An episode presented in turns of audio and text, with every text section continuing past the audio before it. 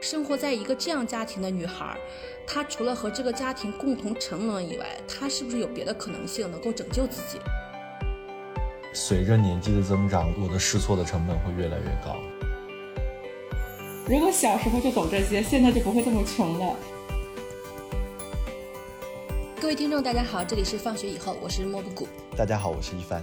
大家好，我是霸王花木兰。我们久违的第二期终于来了。鼓掌！第一期，欢迎欢迎，太不容易了。是录制在冬天，然后现在春天来了，我们开始录制了第二期。然后我们第二期呢是跟春天相关的主题，嗯，因为春天来了呢，就是人的感官呀、意识啊都开始重新变得敏感和活跃。因为我之前不是回老家了嘛，就是家里面也没有暖气，也没有空调，就发现人的主观能动性和那个自然天气。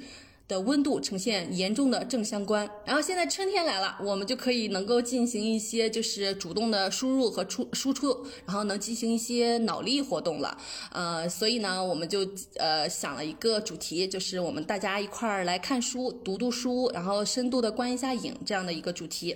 同时呢，我们要引入一下我们播客的一个理念，就是我们想现在呢想做一个就是陪伴型的学习型的播客，然后就是希望我们比如说我们三个人能够呃自己在日常生活中发现一些想看的书，然后想观看的电影，然后我们看完以后呢，觉得这些书和电影特别的好，然后回头我们在播客里面分享给我们的听众，然后听众呢也可以在我们的评论区、互动区给给我们反馈，然后提供给我们更多的关于书啊、观影的建议，这样呢我们可以一块学。习一块儿进步，我觉得呢，这种也是一种，呃，友情之间的另外一种可能性，也是播客和听众之间的探索的，呃，另外一种关系的可能性。共同学习，共同思考，共同成长。是的，是的，太到位了。嗯，然后呢，呃，再介绍发言，嗯，然后再介绍我们这些呃今呃本期介绍的书和呃影视节目之前呢，我想先跟大家推荐一个纪录片，就是因为我们现在我觉得每一个现代人类都感觉自己所有的意识啊和时间啊都会被呃那个智能手机所攫取和占用，大家可能会发现就是自己很难有。就是更大片的时间，或者有更专注的精力去阅读书、去观看影视作品。大家看完呢之后，可能会想立刻把自己的手机扔呃扔到一边，然后从事一些就是有价值、有意义的脑力活动。这本这个纪录片的名字呢，叫做呃社交陷阱监视资本主义。呃，这个片子我之前也有在群里面推荐给另外两位主播，想问一下你们俩看没看？这个片子在哪里看呢？呃，这番你已经暴露了。这这个这个片子呢，大家可以在 B 站或者是在 YouTube 上面都可以观看。呃，这个片子其实是。呃，展示了一个这样的情况，就是因为我们现代人每天，呃，都在观看各种各样的社交媒体的 APP，就比如说微博呀、豆瓣啊之类的。这个片子和我司要做的事情不太符合，我是不会看的。呃，大家知道，就是那个。对，呃，这本书主要抨击的就是，呃，一帆所在的大厂所正在从事的事情啊，就是大家呃可能会发现，就比如说像抖音啊、微博，就尤其抖音这种，它有时间流推荐的。一些 A App，它就在不停的吸引着你的注意力和占用着你的时间，就是它一个一个视频的往下滑，你可能就是没有知觉的情况下，几个小时过去了，甚至一天过去了。这个片子里面介绍了一个说，一个好的工具应该是什么样子的？一个好的工具应该像一个自行车那样，就是当我们需要去骑它的时候，我们登上它，我们就能出发。但是如果我们不需要骑它的时候，它就安静的待在我们家里的一个角落里，它不会一直。就是大声的喊叫，想要吸引着我们的注意力。但是这些社交媒体的 APP 不是这样的，就是你发现，不管任何类型的 APP 都在想往想做社交。对，是的。对他就是一直想吸引着你的注意力，呃，他不停的占用和攫取着你的时间，就是因为之前我有在就是学雅思啊、写论文啊、准备考试，就是需要重脑力劳动的时候，我又发现就是每隔一个小时，我感觉浑身就特别痒痒，就特别想我不行，我得去看一下微博，看个几分钟的豆瓣，我这才能缓下来，接着进行下一个小时的学习。呃，就这个其实就是蛮恐怖的一个事情，就是他揭露了一个真相是，就是比如说像。刚刚提到的几个 A P P，他们都是免费的嘛？就是他们免费的给我们提供各项的服务，我们用它来杀时间、获得娱乐。但是，呃它的免费恰恰就是它最恐怖的地方。大家想到就是这个，如果一个免费的产品呈现在我们面前，而且我们投入了特别多的时间和精力在它身上的话，那真正的产品可能就是我们使用者本身。嗯，就是我们的时间、我们的注意力都成为了这些 A P P 的产品，他们拿我们的时间和注意力去贩卖给他的广告商。对，是这样的。嗯，所以就是这些东西不再是工具或者产品，而我们人类成为了产品本身。呃，就是这个事情还是挺恐怖的。就大家呃，这个片子的其实信息量特别大，大家可以去看一看。反正我看完之后呢，立刻卸载了微博、豆瓣儿一系列诸多 A P P，我甚至把支付宝都卸载了。哇，嗯那那那你没有影响吗？你的生活当中，呃，没有生活没有影响。然后呢，呃，就是因为你其实还是时不时的会需要用到这些 A P P，、比如说你要搜索一些信息，我还是发现了一个途径呢，就是我打开电脑的网页版，我需要去搜什么，我就输入什么关键词，我就搜好，搜好之后就关了。因为电脑它不具有便携性，我不能够在那个里面进行长时间的冲浪啊，各种各样的东西。而且你一直坐在电脑前刷一个微博吧，你会大脑里面会警醒自己的。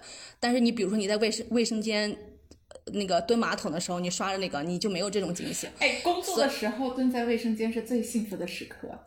对，因为带薪叉叉叉嘛，就很好。我们公司卫生间没有网，啊，对对，这是对对，真的，很多他们大都是这样厂特别但我恐觉得是怖的一点。属于自己的时间，就还蛮放松的。嗯，对的，呃，然后反正呃，推荐大家去看一下这个纪录片，就大家看完之后呢，可能会主动的减少自己无意识的手机使用，然后呢，也会对那些特别你觉得哇，这个 A P P 对我无敌友好，我想看什么它就有什么。这些 A P P 产生一些警醒，就是如果暗讽了。呃 对，如果你想看什么，他能有什么，那说明他嗯可能控制了你他已。经掌握了你了。但我觉得大家更多的可能是相反的感受，就是为什么你要给到我这么多信息，以及我只需要我我想要的东西。就是如果比如说就是逛淘宝而言，就如果我点淘宝，大概过半个小时我就会疲惫，就是就是信息过载给到人的这种压力。你是少数，你要相信我。嗯你不是你不是现代人类，好的。嗯，然后呢，呃，这其实我们铺垫这个前提就是说，因为接下来我们要看书和观影了嘛，就需要一些深度的注意力了。其实，因为你的前提是你能把注意力空出来给到这些东西，所以我们前面先提供一个这样的纪录片给大家铺垫一下。然后呢，我还会给大家推荐一些就是可以在手机上进行阅读的 app。我发现就是，呃，我们大部分的时间有可能是在通通勤啊，或者是就是在路上的时间特别的多。你在路上看书啊什么，因为有时候像一线城市，他们的。交通的内部空间其实是非常紧的，你很难就进行那个就是沉浸式的拿着书在那儿看，但是看手机还是可以的。然后，如果你把你这些所有的社交的 app，呃，停止使用，或者说还有一个好办法，就是你可以你把你这些社交 app 滑到你手机屏幕的后面几页，其实就会大大减少你使用它的呃几率和概率还有频率。提高了进入的成本。对的，就你是为什么一总结的这么个。专业？我天！就是就是产品经理的一呃一一个思路。然后呢，大家可以把这些阅读类的 APP 放在自己手机屏幕的首页里面。然后我过去几年间，通过这些阅读 APP 呢，在通勤时间其实看了非常多本书。然后比如说像《那不勒斯四部曲》啊这种大部头的书，我都是在通勤时间内看完的。然后这些 APP 呢，也是我使用感受特别好的，然后之前也推荐给各种朋友的。嗯，这里面也跟大家安利一下。第一个就是那个网易蜗牛阅读 APP，就是回头我们这些安利的东西都会整理在 show notes 或者是评论区里面给大家呈现出哎，说到网易蜗牛这个，我下载了之后发现。它有的是，就是会有两个问题。第一个是文章搜不到，就是我想看这个书我找不着；另外一个的话，就是它有收费的这种功能。啊，呃，这里面正好跟大家说一下，就是网易蜗牛阅读，我推荐的呃有两个点嘛，一个就是它的界面特别友好，它的设计特别好看，就是很清新，然后呢对眼睛特别友好。另外一个点呢是特别好的一点，就是刚刚那个霸王花提到一点，就是它其实呢是有每天有是有阅读时限的，之前呢是每天只能有免费阅读一个小时，现在是只能免费阅读两个小时。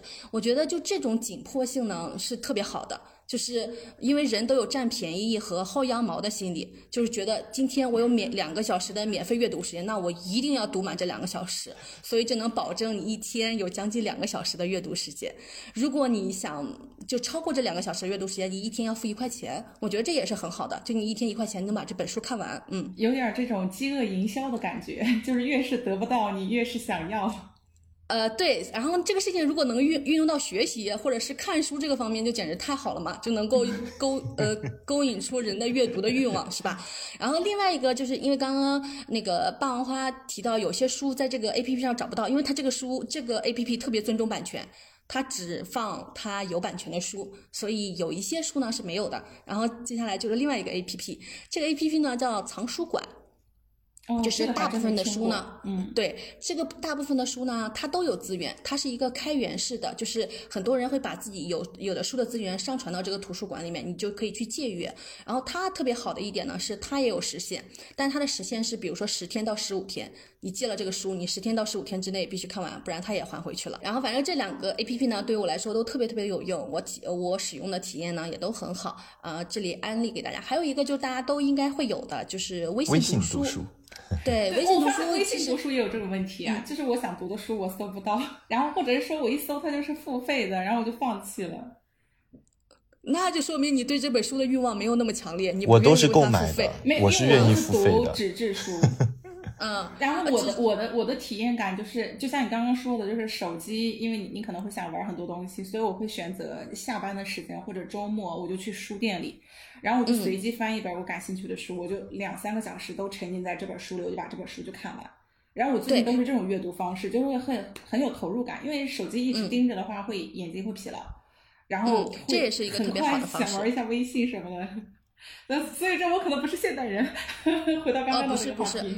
呃，我是说这也是一个特别好的方式，就是如果大家真的有时间，因为我刚刚说的是特别辛苦的打工人啊，就是一到下班时间点天都黑了。天哪，我感觉被讽刺到了，有点儿。你刚才你刚才的发言特别凡尔赛，真的。对。就是天没黑下班了，然后还能有两个多小时没有被打扰的时间，能够在书店安静的读完一本书。嗯。那那我可能就是凡尔赛本人，不好意思暴露了。嗯对，就是如果大家像霸王花这样有钱有时间呢，就可以去书店去看。嗯，如果像我们这种打啊，现在我不是啊，就像我和一帆之前这种打工人呢，大家可以在手机上看一看，嗯，然后也特别省钱。我已经通过这种方式省了好多钱，把我想看的书基本上全看了一遍。嗯，我也是的，因为他那个微信读书，他有那种比如说分享、评论，或者是读完，他都会给你那个免费读书天数的奖励。然后也是那种占小便宜的本性。对，哦，我觉得补充分享一个这个 A P P 很好的地方，就是在于你可以直接在线上做很多笔记，然后做标注。对的，你也可以看到别人的评论。对的，对的，对的，这个会很有这种交流感。嗯，纸质书不能够及时的带来这种交流和互动的感觉。对，然后呢，网易蜗蜗牛阅读呢，还有一个功能就是它可以发起共读的功能，就是我经常之前屡次发起共读，在我们所在的小群里面，这两个人并没有读，嗯，你可以大家可以找一些。等我开始觉醒，我说我要开始参加这个共读了，然后点进去已经共读满了，我想哦，好的，默默。他那个很有 压力，他那个是什么？好像是共读要有天数限制的。对的，我想了一下，会有点压力，因为因为你你接触一本新书，你可能就是从兴趣啊到你想读，它都还需要一点时间，就是 好，不要为自己找借口。好，尤其是在你 还有一本书没有读完的时候，你发现哎，原来我要在七天内再读完莫布谷发起的另一本书。对啊，尤其是凡尔赛本凡，我很爱读纸质书。好的好的，那我们接下来就是分享完这些，我们就开始正式进入分享书的环节喽。好，今天第一本书。那我们呃，今天第一本书呢，其实是我们在上一期节目里面提到的一本书。呃，一开始呢是我安利给了霸王花，然后霸王花看完之后呢，安利给了广泛的朋友们。他还嗯，凡尔赛本人呢又买了很多书寄给了自己的朋友们，就非常有钱。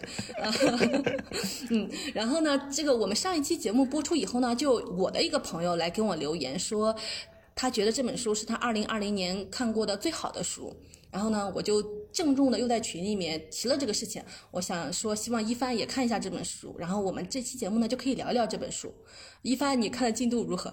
我我看到第二篇的前几节了，就是他已经去读大学了。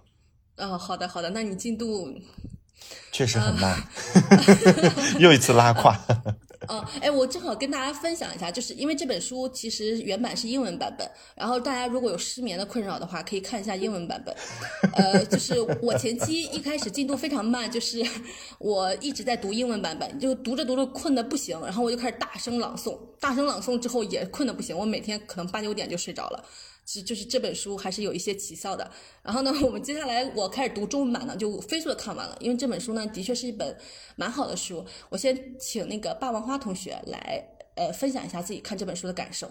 我要说一下，我们三个人之间有新的凡尔赛出来了，就是读英文版的，对，被烦到了。这个是，像我们读中文版的就非常快呀，大概三个小时就读完了。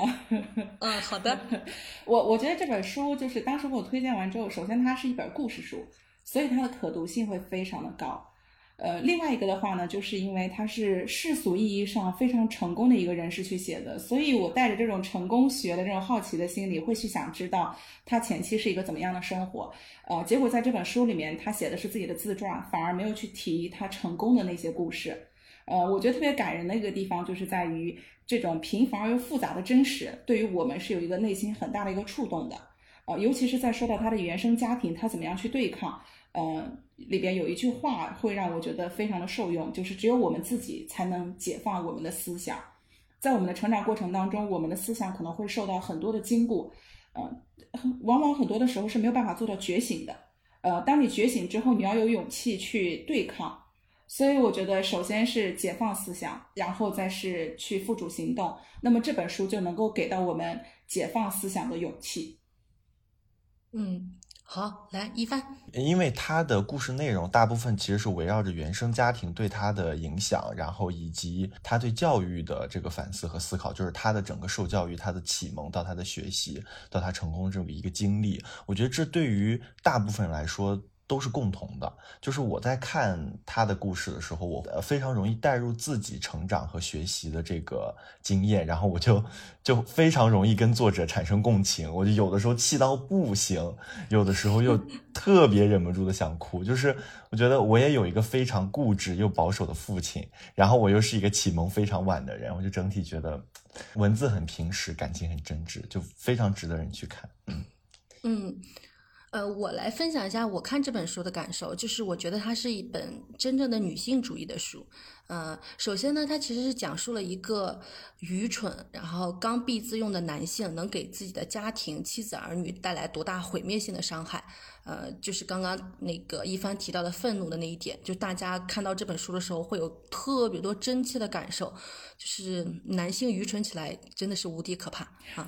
然后，然后另外另外呃，就是这个不是扫射所有男性啊，就是只有愚蠢的男性，嗯，呃，然后另外一点就是。他提供了一个别的可能性，就是生活在一个这样家庭的女孩，他除了和这个家庭共同沉沦以外，他是不是有别的可能性能够拯救自己？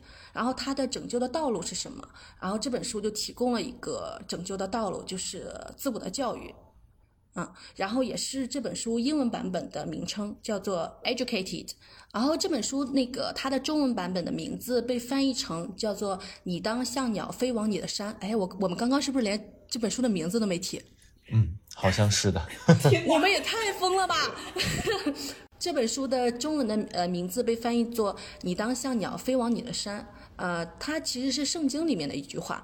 然后当时我还在豆瓣上看了一下这本书为什么被翻译做这个名字，然后我就想起来了，我当时大学的时候听到一个段子。就是那个罗永浩在那个新东方当老师的时候的一个段子，就因为他当时在新东方当老师，他讲讲课的段子就火了嘛，就成为了一个网红。然后当时他其他的同事们就跟他说，那个用一句那个中国的俗语来警告他说，那个枪打出头鸟。然后呢，他就回击了一句话，我觉得特别有意思，我就一直记到了现在，叫他说有些鸟儿来到世间不是为了躲枪子儿的，啊。然后呢？后来我就想，这后这句话的后半段应该是什么？然后当我看到这本书的时候，我就想起来，就是我们这些鸟儿来到世间，到底是要来干嘛的？是为了躲枪子，躲避各种各样的可能性的风险，还是应该找寻我们自己的目标，去往我们自己的目的地，然后飞往我们自己的山？然后我觉得这本书呢，其实呃，就是它的中文翻译也特别好，就是非常希望大家能读一读，然后也希望我们所有的听众呢，都能飞向自己的山。嗯。天哪，你今天多说一点。啊，然后呢，我因为那个呃，大麻花同学呢，把自己呃买了各种书寄给了自己的亲朋好友，然后我也有朋友呢读了这书，然后大家都觉得这本书还非常不错，然后我们也邀请了他们。就是去读了一些自己觉得感受最深的片段，最打动自己的片段。其实我们三个人本来也是要读的，结果发现呢，我们的选段呢都被这些人抢完了。然后呢，我们就回头就接下来会直接放他们所读的选段。然后呢，希望大家读，就是如果对这些选段也有感触的话，可以去看一看这本书。嗯，好的，你介绍一下咱们这一期这个书的名字吧。啊。我们今天呢，第一本要介绍的书就是《你当像鸟飞往你的山》，它的英文名叫《Educated》。好的，然后呢，呃，接下来我们第二本，呃，我是我们中三分之二的人看了的书，我们觉得都非常不错，叫《小狗钱钱》啊。那个一帆同学因为那个在忙项目，在大厂里面。就是那个零零七，所以他这本书还没有看。然后呢，我跟霸王花看了，我觉得呢，这个是我从去年到今年看到的最好的一本书。呃，可以让那个霸王花先介绍一下这本书。呃，补充，我也是会认为，如果让我推荐一本一定要读的书，那么就是《小狗前线》。让我特别震惊的是，我去书店找这本书的时候，店员是在儿童区 找到了这本书，然后旁边放着奥特曼。其实很多时候写给小朋友的书可能是最好的书，因为其实我们可能发现，就是我们对愚蠢的成人耐心跟善意都很少，但是我们对不太懂得这个大人世界或者成人世界知识的小朋友，我们是有足够多的耐心和善意的。我们会愿意把很多艰深、晦涩、复杂的道理，用浅显、直白、所有人都能理解的话说给他们听。嗯，所以有时候我们可以去儿童区多逛一逛。好，霸王花继续。对的，呃，就是你刚刚所说的这本书的特点就在于浅显易懂，而且道理非常的简单，但是又特别的实用。呃，我摘几个就是豆瓣的朋友的评论，他们就说，如果小时候就懂这些，现在就不会这么穷了。然后 非常扎心，我读完之后也是有这种感受。然后另外一个呢是说，可读性高到令人哭泣，一个多小时就翻完了。呃，《小狗钱钱》它是分上下两册，第一册是教你理财。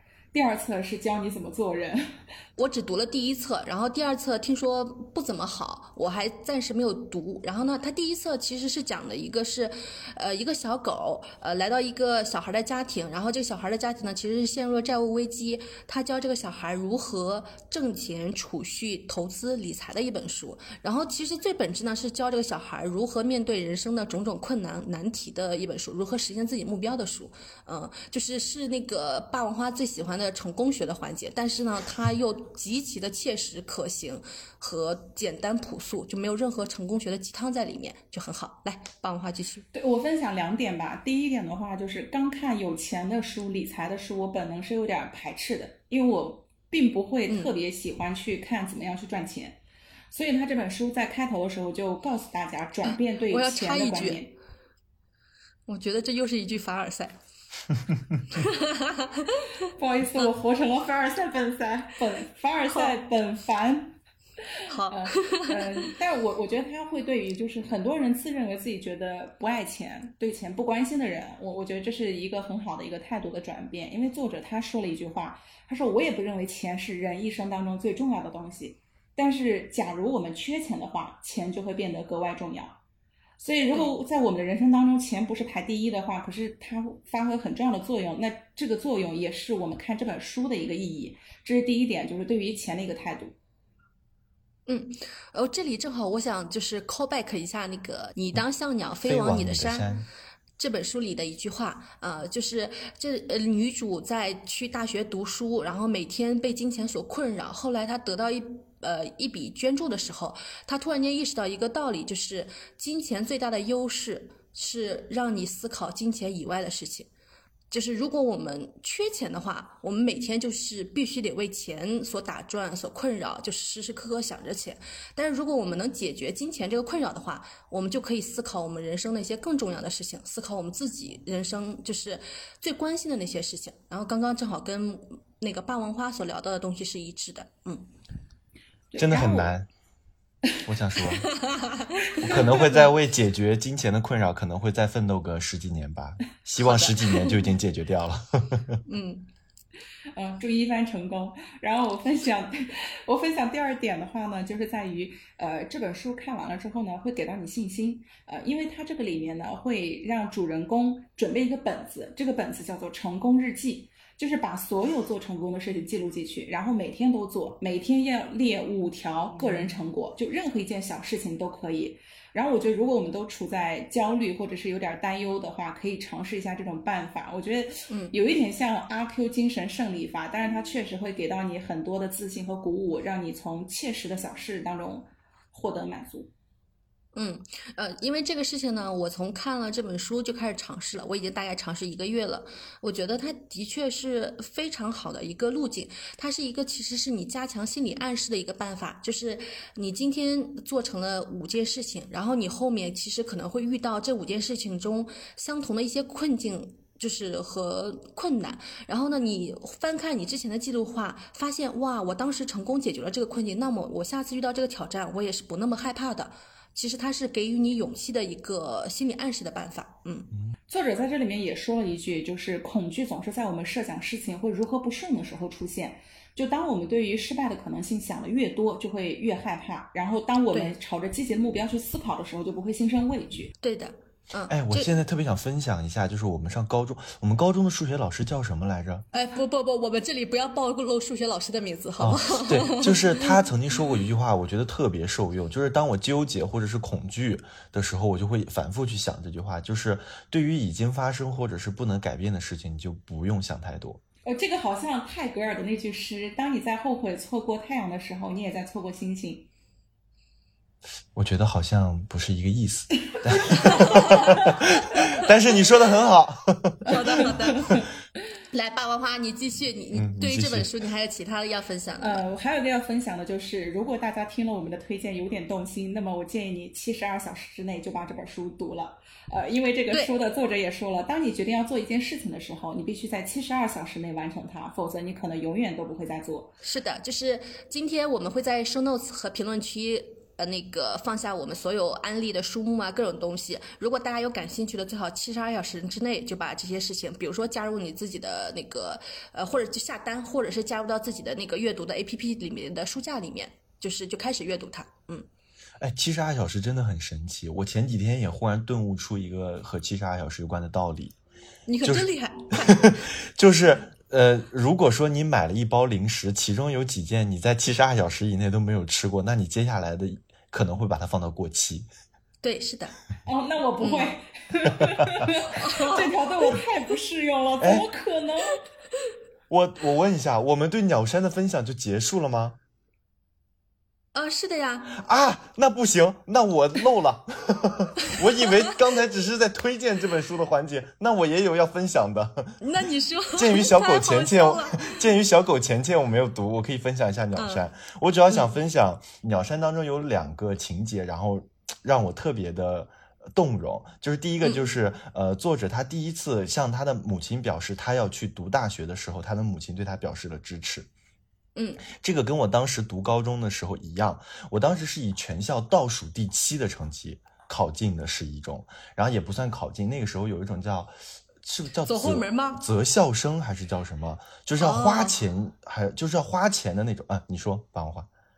呃，走后门这个词可以出来吗？要删掉吗？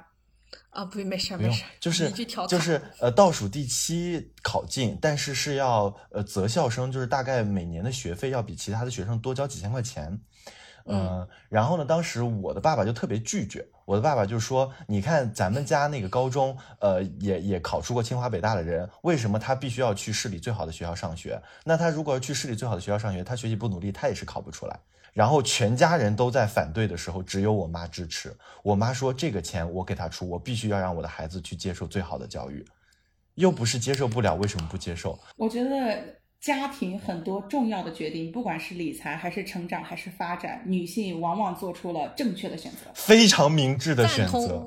就是我到现在为止，就是我为人处事的一些态度，我对待学习、对待朋友、对待老师的一些这种基本的在社会立足的价值观，都是在高中那三年养成的，非常关键。所以就是非常感激我的妈妈当时做了这个决定，嗯，然后还有就是其中讲到他刚读大学写论文，其实我在读传媒大学的时候，第一次遇到写论文，我也是懵的。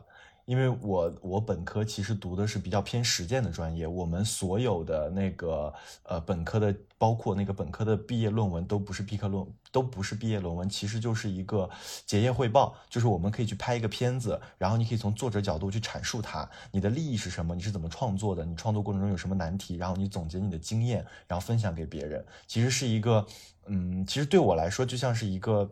作者阐述这种非常简单，我从来没有写过论文。然后当我到传媒大学的时候，呃，我某一某一堂课的，就是某一门课的结业作业是要写一篇论文的时候，我真的懵了。包括我的硕士论文，就是我生命中从来没有遇到过这种东西。然后当当我准备写的时候，发现其他人都好会写哦，大家都在各个地方都发表过文章，我真的一个都没有。太难了，就是那那种那种窘态，真的非常能能体会作者当时的心情。说论文是个什么东西？啊，你说霸王话。所以我觉得这本书的作者，包括他们一家人，应该都是少见的天才。就是在进入到学习的道路如此之顺畅，就是他遇到的大的问题都不是他学习上的困境，是他家庭的困境。就是我一直觉得我是一个启蒙特别特别晚的人，就是我从我小学开始，我一直认为所谓的学习就是我要把书本上的东西就搬到试卷上，然后一直到我读大学的时候，我才明白原来学习是要把书本上的东西用到生活中去，然后更重要的是，其实学习。啊，就是我们的应试教育里面哪里有这一块东西？就是我到读大学的时候，就是我认识了一个我，我觉得那才是我的启蒙老师，他才教会了我说。你如何去把书本上的东西用到生活中去？你去如何去？你应该去如何思辨、如何思考？所以我觉得学习更关键的是，就是我们去掌握一种思维方式，就是我们面对问题汇总知识，然后去分析问题，再去有再去逐条解答它。然后下一步就是我们去产生联想，然后再会变得去主动的提问。就是，嗯，我觉得这才是学习应该。教会我们的东西，它其实是一种思维。然后我一直等到我到大三准备考研的那一年，遇到了我人生中非常珍贵的一个老师，他教会了我这个东西。我以前读书的时候只会。只会去背老师给我们画的那些重点，但是我认识他以后，我愿意去，我我可以去画出一些我认同的地方，并且我愿意在旁边写下一些我不懂的地方。虽然这些不懂的地方，我的这些笔记没有人给过我的解答，但是他逐，但是他让我逐渐掌握了，就是一个非常重要的技能，就是学会提问的技能。嗯嗯。嗯，呃，刚刚一帆因为他就是提到那个文中的作者在写论文嘛，呃，其实里面最打动我的一段，其实就是他在他写完论文之后呢，就是呃，是剑桥还是牛津的教授跟他说，你是你这篇论文是我一生中看到最好的论文，嗯，就是那一段是给我就是打动啊，或者是感受啊，或者是有同感最深的，因为可能我就是。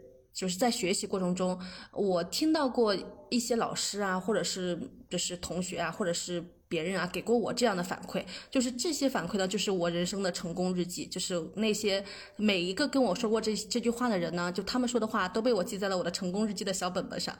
所以就是接下来我人生遇到各种各样挑战的时候，我总能想起那些话。就是。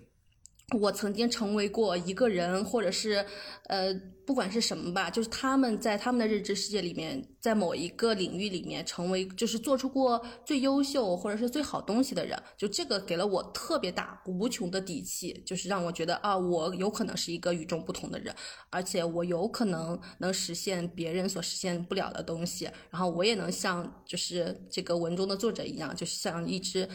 真正笃定的鸟飞向我自己的山，就是我觉得这个是给我同感最深的地方。嗯，霸王花分享了这本书里面特别重要的一点，叫做成功日记。然后呢，我我想来分享一下这本书里面另外一个非常重要的一点，叫心愿清单。嗯，就是呃。呃，就是这个里面这个心愿清单呢，是指呃我们需要花钱想完成的我们生活中的一些心愿。然后那个这个小狗在小狗的指导下呢，这个小女孩就写下了自己的心愿清单，并且真正的实现了自己的心愿。然后我就在这本书的指导下呢，我就那天是在笔记本上写下了我自己的心愿清单，然后我也分享给了那个两位主播，还有我好多好多朋友们。然后大家都看完之后觉得哇，好好呀。然后我们第三期呢，就是想做一个这样的主题，就是希望召集我们的朋友们，然后呢，也希望我们的听众朋友们也可以加入我们。就是我们为此还专门设置了一个邮箱，回头会放在评论区里面。啊，心愿清单是下一期才讲的呀。呃，对呀，但是这一期我们会先分享我们的，然后呢，让大家给大家打个样，然后大家就会来分享他们的了。嗯。我和然后 我和霸王花的分享可能会把这个打样就打歪了。那就那要不我先打，然后下面两期你们俩再开始，好吧？然后把我们当错误，哎，我觉得我们也可以分享一下，然后把我们哎，你俩挑一个错误的出来分享就行了，好不好？分享我的吧。好，可以，可以，可以。我怕我下一期又赶不上。嗯，好的啊，我那我接着说，就是呃，我们希望我们的听众朋友们也能够一起加入进来，就是我们那个生活中我们有一些需要花钱的心愿想要实现的，然后呢，我们可以就通过呃那个录着音频的方式，然后发到我们的邮箱里面。我们希望下一期能做成一个就是现实世界里面各种不同的人类，大家每个人的呃心愿清单，它能够窥探每个人的欲望、每个人的心愿，还有每个人的现状。我觉得是一个特别好的方式，它肯定是指向了人生的各种各样不同的路径，然后大家能从这个路径中看到各种不同的可能性。然后接下来呢，我来先分享一下我的心愿清单，给大家打个样。嗯，呃，我先来分享我的第一个呢，就是因为我最近呃。就是之前不是辞职了嘛，我要准备出国留学，然后呃，出国留学这个部分呢，大概要花的钱呢是十到三十万。为什么 那个呃如此宽呢？是因为我申请了不同的学校，然后他们的那个预算啊、学费啊、生活费加起来不太一样。然后我现在已经收到两个 offer 了，然后再等最后一个 offer。呃，现在的两个 offer 呢，分别对应着是二十万和三十万的花费，然后还在等一个十万花费的 offer 过来。嗯。然后呢，为了这个这个部分的，就呃，就是我们的心愿清单是这样的：我们有一个心愿，然后它大概要花多少钱，以及我们如何去把这些钱挣出来或者攒出来。然后呢，因为我过去五年辛辛苦苦、勤勤恳恳的工作呢，我已经把这个钱攒出来了。但是呢，因为我最近在投资理财，我已经把这些钱呢放入了投资理财当当中，所以我不太想动它们。然后我就在想，我是不是有可能把这些钱给再挣出来？所以我在想，就是我暑假的时候呢，想去工作。三个月，呃，先把学费给挣出来，然后呢，到荷兰或者是说到欧洲以后呢，我想建立起自己的一个就是业务啊，或者是生意，或者说是呃小的 business，嗯，我已经大概找了一些门路了，呃，有一些小的初步的想法，然后希望就是这个生意呢，能够给我带来每个月一千欧左右的收入，这样我就是每个月的月支出就可以 cover 掉，嗯。然后呢，我的第二个呢就是考好驾照，顺利上路。然后呢，到欧洲之后呢，可以去欧洲那个周边的各国自驾游。然后这个部分我留的预算呢，大概是一万块钱。然后为此呢，我就去报名，呃，学了那个开车。然后呢，整个驾照拿下来估计是三千块钱。啊，然后接下来我可能拿完驾照以后呢，我会花一千块钱去租车，然后找那个教练陪我上上路，这样保证我能拿完驾照之后这个技能不废掉。因为知道很多人拿完驾照以后呢，好多年也没有上过路，这个技能形同虚设。嗯，对我本人就 是一五年拿到了驾照，然后一直到现在没有开过车，六年驾龄了也。对，没有上过路的老司机。嗯，所以就是我希望花一千块钱，然后租个车，租个私教，然后能带我上上路，然后迅速把这个技能再夯实一下。然后呢，我就约了我同学，呃，租了车，然后去那个我们这个当地的一个公园去野餐，因为我之前。啊，对，然后因为我之前工作的时候，就那个腾讯送了我六一儿童节的礼物啊，在此鸣谢一下腾讯，每个节日都送礼物，实在太恐怖了，太感谢了啊！然后那个送了我一个野餐的套装，就是里面有箱子啊、野餐垫啊、各种玩具啊，就特别好看。然后但是我在北京一直没时间，也没有场地去进行这项活动，我想在我离开家之前赶紧进行一下这项活动。嗯，霸王花，你说野餐好适合在上海呀！就是刚刚听完你说的这番话，我已经在上海的一片草坪上想象出来这个场景。哎，我听不见你说什么。现在可以听。他说野餐好适合上海。嗯，后面就说啥我没听见。就是他想象了上海很多漂亮的公园、草地，这些场景都非常适合野餐，就是就是拍起来特别 fancy、特别美，整体生活很不错，又炫耀了一下在上海有多美好，就知道你是这个意思。OK，好的，行，收到。谢谢一我会先在我们老土的，嗯，我们我会先在我们老土的老家进行一下野餐这个 fancy 的行为，其实就是买点水果，然后 那个买点对，买点饮料，就是呃炸鸡呀，然后那个披萨呀这些东西，然后就是躺着带几本书，然后看看书，放放风筝啊，我们已经约好放风筝了，然后还带上羽毛球，然后在旁边打打羽毛球，就是做了一个风险对冲，如果有。风就放风筝，如果没有风就打羽毛球。对，是的，嗯。然后呢，我我就打算就是还留了六千的预算，然后就可以在欧洲的时候租车，然后出去玩儿。嗯，这是我第二部分的心愿清单。我我的第三个呢是一个比较 fancy 的了，这个有点凡尔赛啊，就是我打算在荷兰，嗯，买一个房子。就是一个 house，就是或者说是个别墅，然后这个我做了一下调研，啊，它大概是需要那个三十万欧左右，也就是两百五十万人民币左右，嗯。然后呢，那个荷兰特别有特别好的一点呢，是它可以零零首付买房子，所以呢，我就是想通过这个方式来实现这个目标的。呃，它的要求呢，就是你工作半年以上，然后呢，能拿到这个公司永久合同的意向书，然后呢，你的工资或者是你的年薪是这个整个房子房价的五分之一。嗯，就可以实现这个目标。所以呢，我所需要做的呢，就是在荷兰毕业以后找到一个工作，然后呢，公司愿意跟我签永久合同的意向书，且愿意给我提供六万。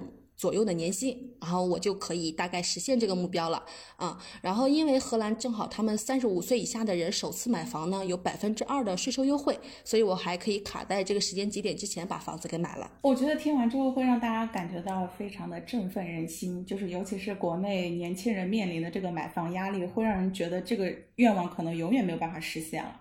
但是刚刚恰好给我们提供了另外一种可能性，就是还有实现的可能。呃，我希望你能够尽快的实现目标，然后我就要去你的大房子住。好的，我也想去呢。嗯嗯，呃，其实这个世界上还是有很多这种方式的，就是呃，可能在国内我们所有人都会被首付压趴，然后就是贷款会又压榨我们每个月的各种生活支出，然后我们因为贷款可能连辞职都不敢了，就只能继续做艰苦的打工人。所以就是想告诉大家，这个世界上还是有别的可能性的。嗯。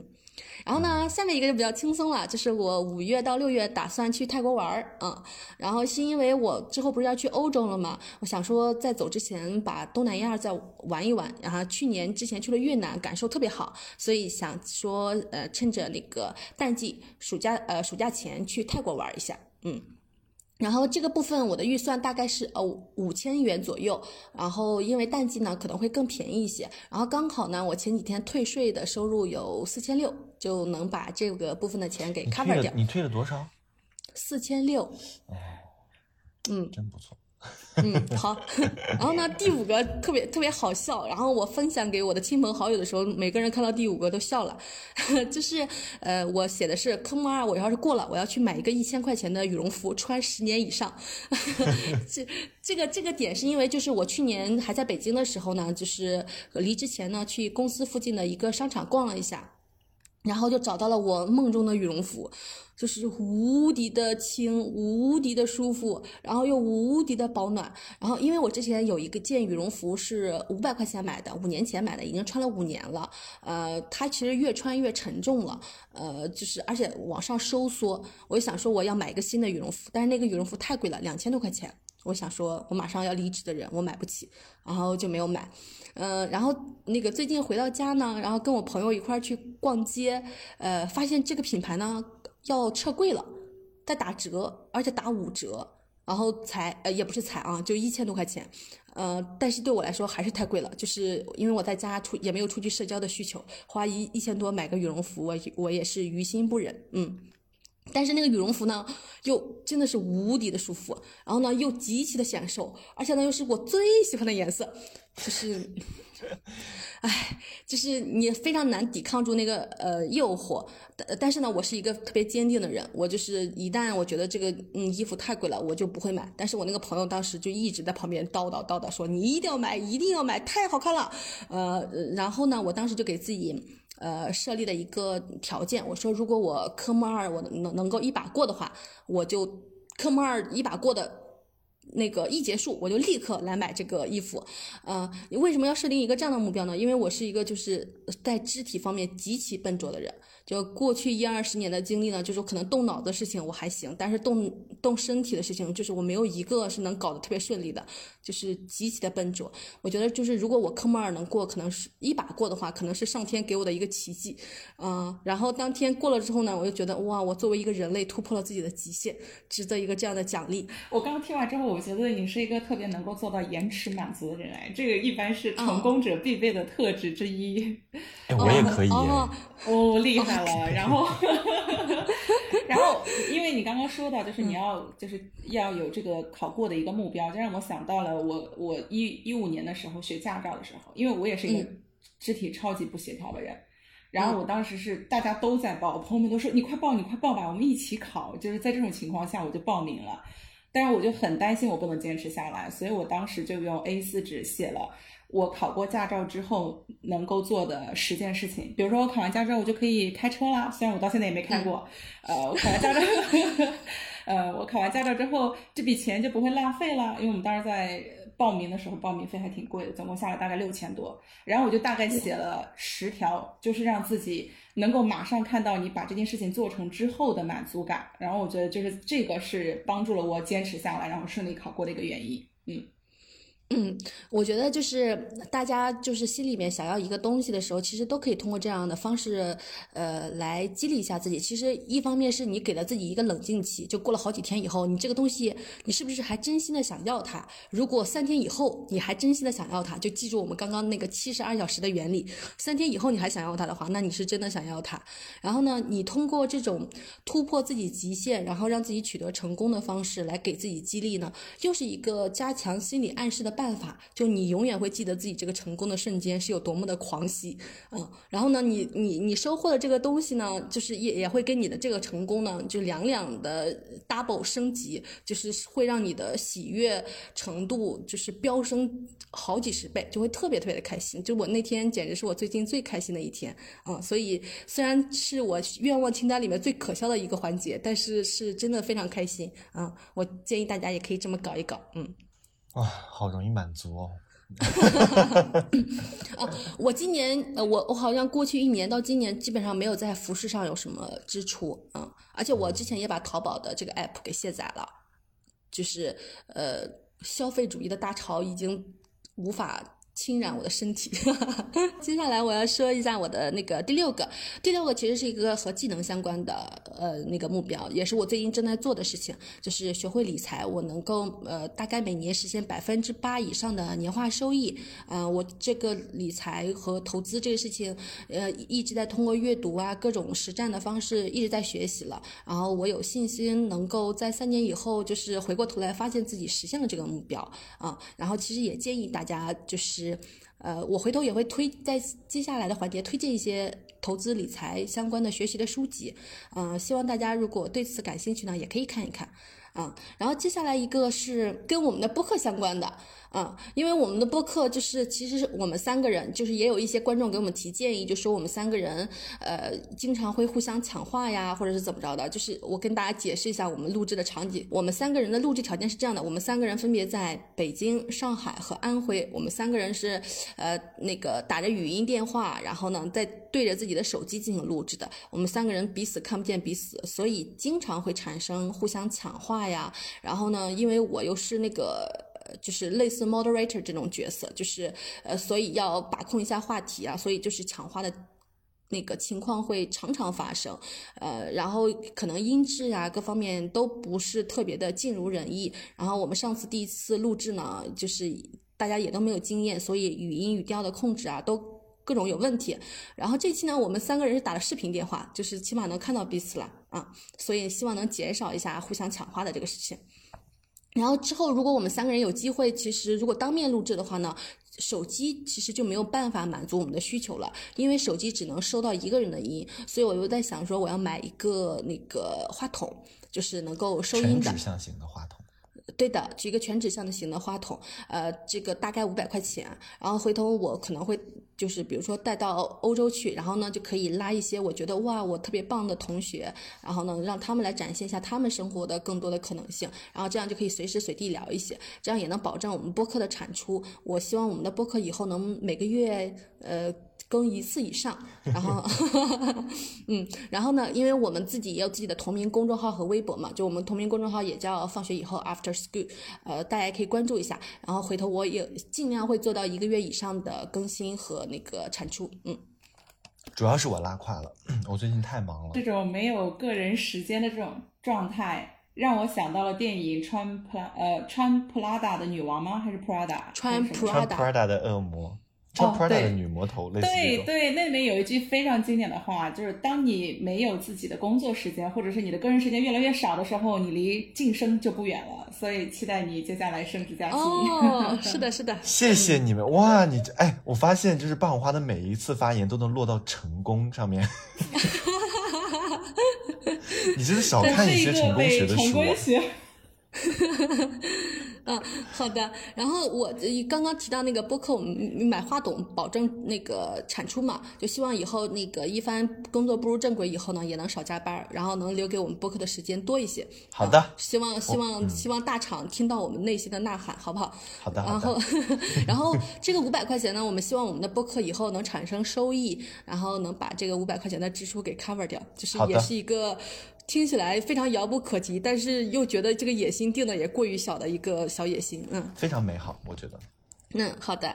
然后，呃呃，下面一个呢，就是我在欧洲各国的旅游的那个心愿，就是我希望一年呢能至少去两个以上的国家。虽然听起来比较凡尔赛，但是因为荷兰和比利时就我申请的两个国家呢，正好在欧洲的中心，就开个车，呃一两个小时就出国了，所以就是呃没有想象中凡尔赛。然后呢，我给这个部分留的预算大概就是一到两万人民币左右，嗯。对，因为我觉得这是一个特别好的想法，希望你能实现，就是周游欧洲，好好玩一下。好的，然后回头我会把我周游欧洲的那个啥心得体会在我们的博客也更新一下。啊，然后下面一个我是我觉得特别重要的事情，因为我最呃这半年啊，或者是这一年身体都特别不好，所以我觉得有一个、事情就是我我觉得每个人都要重视的，就是我们要重视自己的身体，就是呃心愿清单里面一定要有一项，就是我们希望自己的身体是健康的啊。就是不仅是身体啊，还有心灵也是健康的，就是心理状态也也也得非常平稳，这样会那个实现我帮助我们实现其他的心愿。然后这个部分我也给自己留了一些预算，就是定期做体检以及去健身，就大概每周三次的一个预算，大概是每年五千左右的人民币。嗯，对，呃，因为健康现在已经成为我们年轻人，呃，一个主流，所以我我觉得就是嗯我们下一期可以分享一些关于健身生活的生活方式，还有一些就是呃疾病的一些养护的一个知识点。嗯，我 我们吗？我们能做到关于疾病养护的知识吗？我觉得我可能不太能，有点 超可能高。估我们了，可能高估因为你我们了。因为你太过于健康了吗。不是，因为我今天才发现，比如说我们要保护嗯牙齿的健康，就是要用牙线。然后另外一个的话，如果我们要保持我们眼睛的健康的话呢，就最好每天用热毛巾敷十五分钟，四十度左右的。这是我嗯去过很多医院，然后医生给到了一些生活当中的养护的建议。所以我觉得，如果嗯我们自己在生活当中就改变生活方式，然后去医院能够比较好的去，然后做检查，就是防患于未然。嗯，我觉得这对我们的身体健康会有很大的帮助。嗯，其实那个霸王花提到了非常重要的一点，就是呃我们的健康，呃，最好的方式永远是预防，而不是应对。嗯，就是因为每个人他应对身体健康所产生问题的支出，是他一生中可能最昂贵的支出之一。但是预防其实是花不了多少钱的，但是预防能够避免我们产生那笔最大额的支出。甚至我们可能产生那笔最大额的支出之后呢，也再也没有了健康啊，呃，然后这个就是还是提醒一下大家，嗯，早做预防，呃，各种慢性病啊啥的，定期体检是非常重要的，然后健身呢也是非常重要的，嗯。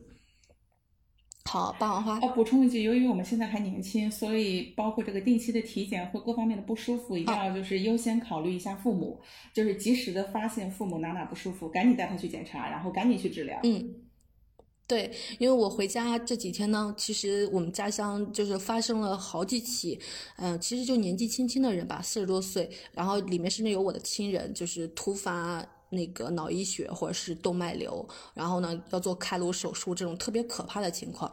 然后其实我们的很多父母或者是亲人是没有体检的意识的，然后呢也没有买保险的意识。所以其实保险、体检、健身这三个都是要提醒我们的家人、亲人注意的事情。嗯。然后，呃，最后一个点是，呃，我打算就是这写的时候就打算养一条狗，然后呢，可以每天带它去散步，也实现我自己健身的目的。然后呢，就是也能够收获爱，然后付出爱，我觉得是一个也能促进那个心理健康，然后呢，让整个人状态特别好的一件事情。嗯。然后呢，好消息是我三天之内拥有了四条狗，命运弄人。然后，呃，我给这个部分留的预算大概是一万块钱，因为要给小狗呃买东西吃，买狗粮，然后给他们打疫苗，然后定期做一些就是必要的养护，或者他们生病了带他们去看病啊之类的这些。嗯，然后现在我每天就过着。每天早起就被四只小狗就是围着，然后呢咬我的鞋，让我赶紧去给他们弄吃的这种生活，就是特别幸福，特别开心。然后如果，呃，那个我们的听众朋友或者朋友里面有养狗的话，也欢迎我们互相那个交流交流。嗯，狗狗特别的可爱。这就是我的心愿清单，嗯，其实我当时写的时候呢，其实就是充满了幸福感的。然后呢，我写完就是就放在了自己的备忘录里面，就是我每天早上起来呢，我都会看一下我这个心愿清单，就是每天早上起来呢，就相当于就是对一天啊或者接下来的余生充满了期待。然后那个我因为我每天也在记那个。就是刚刚那个霸王花提到的那个成功日记嘛，就听起来有点特别可怕的成功学的东西。但其实我把我给它起了一个名字叫 Make It List，就是呃我的达成日记。然后我每天都会记个五到十条，我今天做了。就是我觉得比较成功，突破我自己的惰性啊，突破我自己个性上的缺陷的一些东西。然后呢，我每天晚上睡觉之前呢，也会看一下，就觉得哇，我今天又进步了一点点呢，就是也会比较的满足，比较容易能够成功的入睡。嗯。所以就呃期期待各位朋友还有我们的听众朋友踊跃的给我们的邮箱投一下稿，希望听到大家的心愿。然后呢，其实如果你把你的心愿写出来，然后把你的心愿说出来，其实是一个向宇宙发射信号的方式，有说不定能帮助他们更快更好的实现。嗯。我在这里补充一下，这个心愿清单应该怎么写呢？就是首先第一，你要有一个愿望，然后其次你要说一下他这个愿望大概花多少钱，然后你再说一下你应应该如何实现它，然后这才是这个愿望清单正确的撰写方式。对的。OK，我俩写的不合不合格，只顾着做白日梦了。嗯，做哎，但是写的时候很幸福，因为觉得哇，这些白日梦如果真的实现，也说不准。是的，是的，嗯，我相信我这些梦想可能不是白日梦，就是因为我觉得我是真的有可能实现它的，所以它能给我带来的幸福感或者是期许感呢，也是实实在在的，嗯，对。然后呢，接下来我们要聊到第三本书了。第三本书呢，也是我跟霸王花共同看的一本书，啊，叫做《原则》。其实它也是一本畅销书，也是刚刚那个霸王花在它的定义里面。呃，有沾染了成功学的一本书，但是我觉得这本书呢还是有一点不一样的。我们可以请霸王花先分享一下。哦，这本书首先我说特别厚，然后内容特别多，他给你分享了真的很多生活和工作的原则，所以看下来是很难的一件事情。呃，然后我我觉得就挑一些比较有用的点吧。就如果你没办法把这本书看完，它还有一个同名的公众号，有点好像在 引流的感觉。那它的公众号每天都会推送一些原则。我觉得这个原则里面很有趣的是，它推荐了一个职业性格测试，就是 MBTI。然后我觉得大家可以去做一下这个测试，去更好的认识自己的性格特点，尤其是你的优点和缺点。这个好像是跟我们以前大学的时候做职业规划有点像，就是你的 SWOT 的一个分析。我觉得这个是在职场过程当中更好的去认识自己的一些点。呃，然后关于它的那个原则就实在内容特别特别多，呃，没有特别仔细看完。但是我我觉得它里面有一句话想分享给大家：我们无法通过听取别人的经验来建立一种原则，本质上原则只能够来自于痛苦加反思。所以我觉得这句话如果把它作为原则的话，那么我们会依据这句原则来找到自己生活和工作的原则。嗯。好嘞，呃，刚刚那个霸王花提到那个 MBTI 测试，就是我们三个人曾经在小区里面做过，做完发现哇，好准啊！就是他对我们的呃呃性格的测试，对我们的职业发展规划的测试，甚至对我们什么未来人生伴侣啊，虽然我可能没有伴侣啊，这种的测试和分析都是非常那个准确和精确的。因为它是一个呃基于荣格的心理学的一个测试，所以大家如果想更多的了解自己，或者是对自己的未来的职业规划，或者是伴侣，呃，或者是自己的情感诉求方面有需求的话，大家可以去看一下这本书。这本书呢是由世界上最大的那个对冲基金桥水基金的创始人 Ray Dalio 写的。他呢是写呃他写这本书呢是想把他如何把自己的公司就是建立成一个成功的企业，或者是一个伟大的企业。他在这个公司中所实实在在推行的各种各样的原则，呃，这个里面呢，它其实包含了两个部分的原则，一个是工作的原则，一个是生活的原则。里面有一点很打动我的点是这样的，就是。在中国吧，大部分成功人士只关注工工作，或者是只关注生活中的自己吧。但是这个呃，Ray Dalio 呢，他一直在关注是如何能够实现，就是家庭也是他生活中非常重要的一部分。他希望能够实现家庭啊，他自己的健康啊，以及工作各方面的平衡。所以他一直在自己的原则中，把自己的家庭、自己的亲人、自己的妻子纳入了自己的原则考考量之中。我觉得这是大部分。绝大部分中国男性或者是中国成功男性从来不会考量的行为，因为很多时候大家问问题都甚至不会问男性你如何平衡你的工作和家庭，但是他在他作为一个如此成功的人士里面，他一直在非常严肃且切实的考虑和解决这个问题，而且他还实现了比较好的平衡，嗯。然后另外一点是，我觉得就是这个书呢，其实可能对，嗯。就比如说你是管理者或者你是老板，你会觉得哇特别有用，呃，因为它有非常多切实的指导。但是个人，如果你是基层的打工人，你读起来呢，你可能会觉得我的天，呃，我不管理别人，我没有这个方面的诉求。但是其实大家如果换一个思路想的话，就是如果你把一自己当做一个项目在进行管理的话，你管理自己的话，这些原则呢，其实也是一些非常有效的，能够指导你。呃，自己的原则，呃，所以还是希望大家可以读一下。然后里面有一个关于塑造者的概念，是我最喜欢的。嗯，就是我觉得我们每个人就是不应该只成为打工人。只成为就是供别人的梦想所驱使的工具人，就是我们自己也是有机会，或者是有主动性，或者是有心理诉求，是成为一个塑造者的。啊，这里面有关于塑造者的定义，大家就可以去看一下。然后里面有一个关于马斯克的例子，就是特斯拉的老板，我觉得这个例子还是很打动我的，就是。他在当时刚把自己的企业卖掉以后呢，获得了一点八亿的收入，他就去那个美国 NASA 的官网上去看看，就是现在我们人类对于探探索火星的计划进行到什么地步了。结果他惊讶的发现，美国 NASA 甚至完全没有去探索火星的计划。然后他就想说，那个太空灾难一定会发生的，为什么人类连这个事情都没有想到呢？他就把自己那个卖公司一点八亿收入的一半去苏联买了火箭。把火箭送上了火星，来激发大家去探索火星的欲望。就是我觉得，就是呃，真正的塑造者，而不是说他只是一个单纯的成功人士，是给我们看待世界或者看待宇宙、看待人类提供了一个别的可能性的。所以，就是大家可以去多看看，不是成功者的故事，而是塑造者的故事，可以为我们的生活提供一个不一样的思路的。嗯嗯，好。一帆，你有啥问题吗？没有，我觉得嗯很好。好的，一帆，你这次的总结有点干。不是，就是我我在我在我在思考这个事情，我觉得挺好的，因为在我的心愿清单上，就是就其实我有一个一直想写，但一直是没写的，就是说我希望我能够为我我所我所成长的这个环境和我身边的这群人能做点什么。但是我我没有我没有想到具体我能做点什么，但我觉得他的这个就是一点八亿捐了一半去买火箭这个事儿，我觉得很有意思。嗯，对的。其实我觉得我们是能够为我们自己，呃，身边所关心的人或者我们所在的群体做很多事情的。就是比如说，像我回到家之后，把我们家乡的这个水的问题给解决了。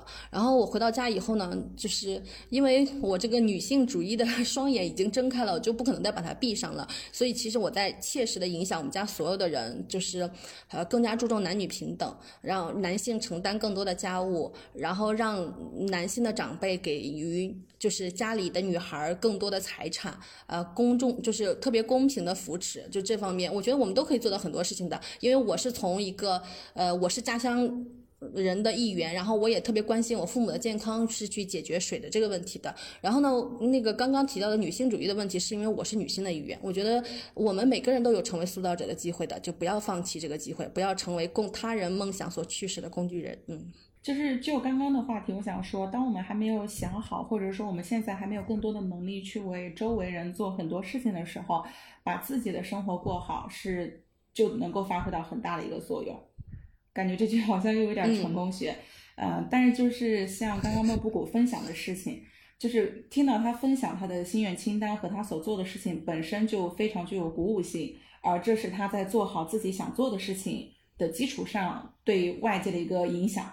所以，当我们把自己的生活过得很好的时候，我们会发挥一个很强的正外部性。嗯，对的。妈呀，正外部性好像是我大学的时候学到的一个专有名词。听咱们播客的门槛好高哦。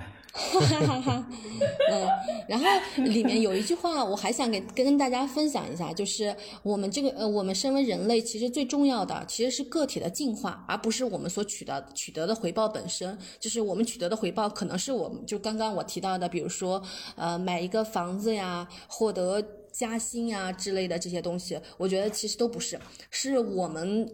的认知和能力实现了升级，所以我们面对我们的生活就有更大的智慧和勇气，我们就没有特别多的恐惧和无措，这样才能是使我们更加幸福的东西。而那些东西其实都是附加品，当你有了前面的这些东西，后面的东西一定会呃。源源不断的过来，但是我们其实很多人会会误以为成功的装饰是成功本身，就是成功的装饰就是指，呃，你获得的房子、加薪，然后你的财产，那些是成功的装饰，而不是成功本身。成功本身是我们自己。嗯嗯。好，你俩没有要说的是吗？我觉得就是你说完之后，呃，还是很有鼓舞性啊。就是我们要相信自己的能力，然后你去尝试。嗯，然后我我希望在这里能够给到大家的一个鼓舞是，当你尝试失败了之后，你本身尝试也是很勇敢的，那你可以期待下一次。你太鸡汤了吧？你也太鸡汤了，真的。我 真的很鸡汤吗？因为我感觉会有很多你你尝试了之后反而受挫，然后会更气馁的。因为我我想为这些人再多一些鼓励和支持。嗯，我我倒是觉得说，随着年纪的增长，我对我的试错的成本会越来越高。我会做决定之前，或者是我往期的呃经验，我能做的就是从中汲取更多的呃信息，能让我对一个即将做成的东西能有一个非常准确的预判。然后我再 all in 进去啊，就是就着刚刚那个一帆说的 all in 的这个概念，就是我想分享一个我最近学到的，就是投资理财的一个小知识。就是如果你真的特别成功学的认为成功就是挣大钱的话，那挣大钱的一个唯一可能发生的条件就是你在你认为可以挣钱的机会上。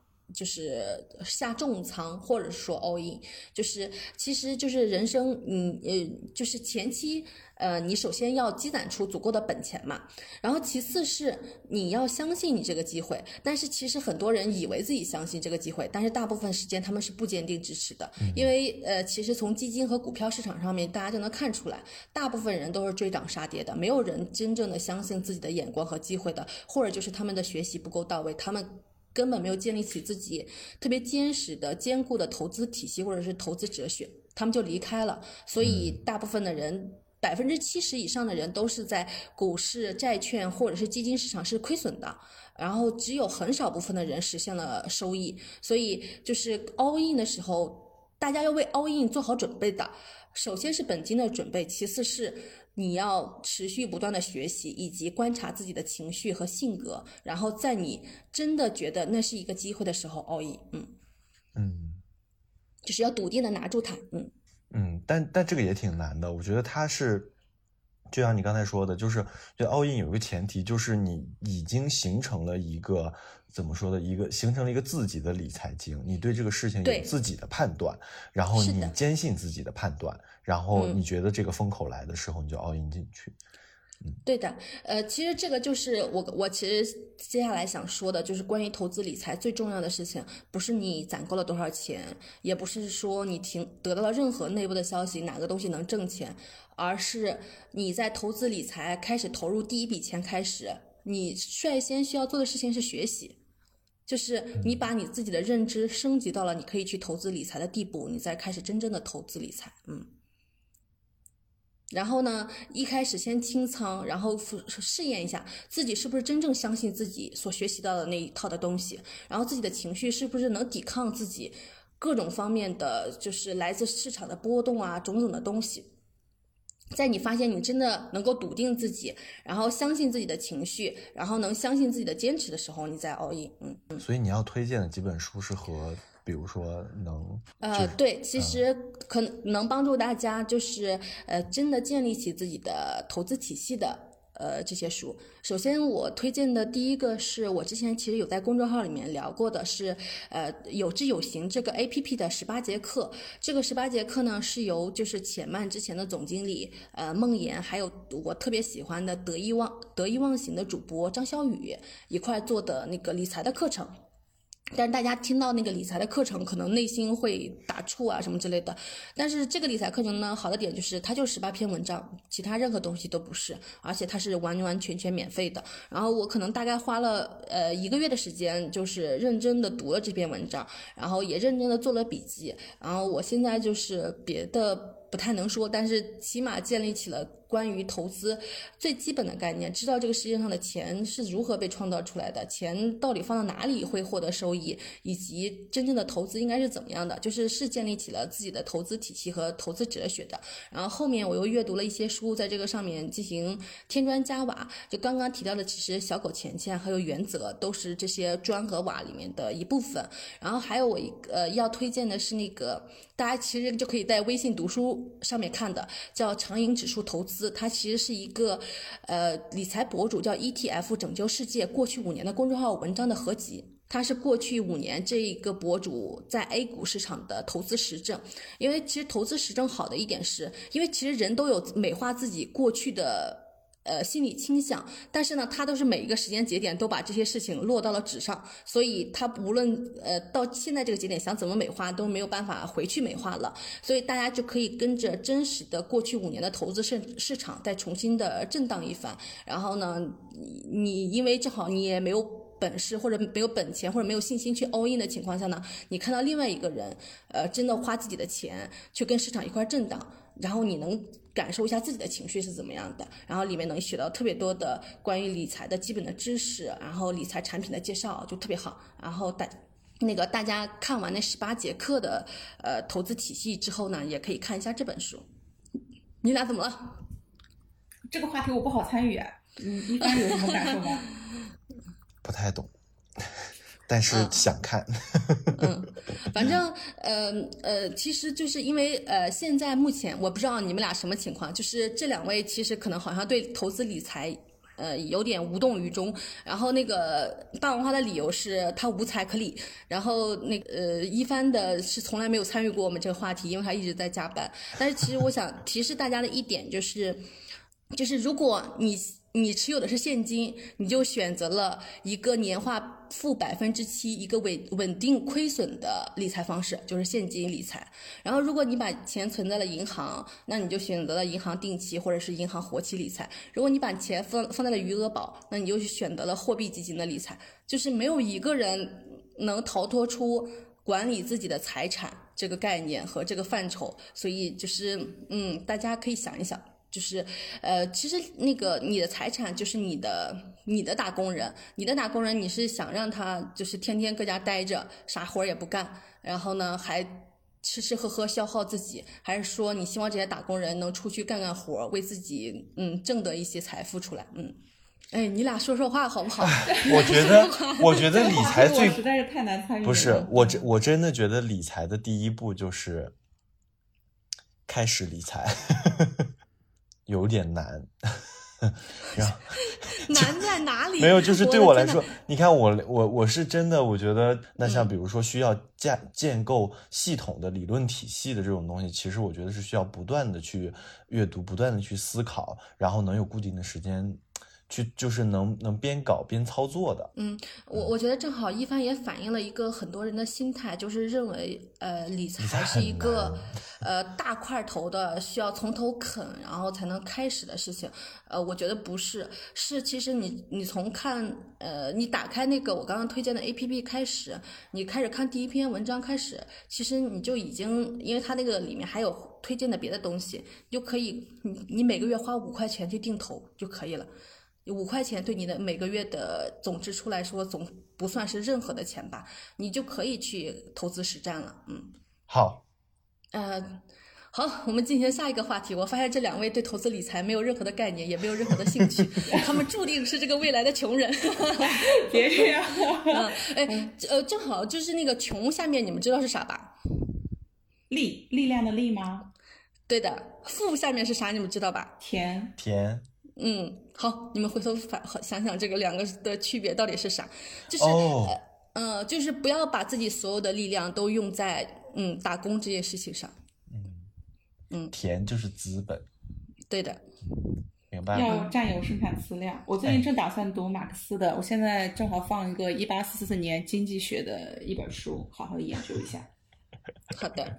啊，然后接下来呢，我们就开始自由分享的时间了。呃，我会分享一些就是比上面的书更稍微轻松一些的东西。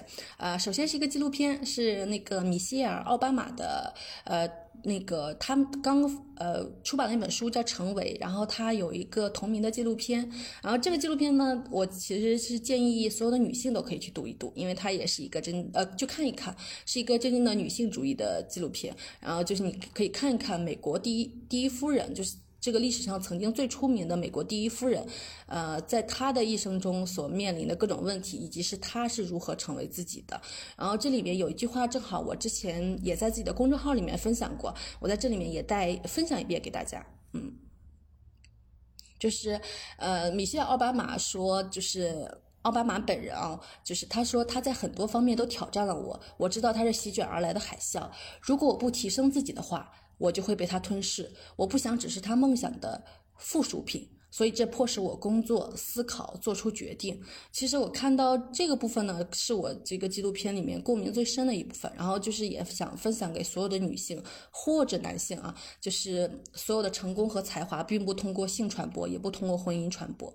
就是你想拥有成功、拥有才华、拥有财富，可能通过婚姻。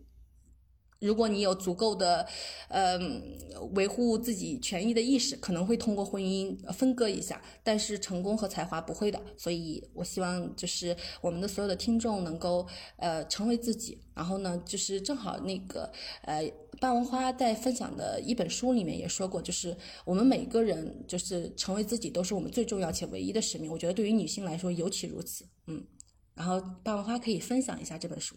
对的，刚刚莫布谷说的那句话呢，就是弗吉尼亚·伍尔夫的一本书，非常薄，大概只有一百四十九页，呃，书名叫做《一间只属于自己的房间》。呃，这本书并不好读，因为它是表达非常意识流，所以如果你想读的话呢，是需要耐心的。但是它里面有金句，我觉得这个金句特别鼓舞人心。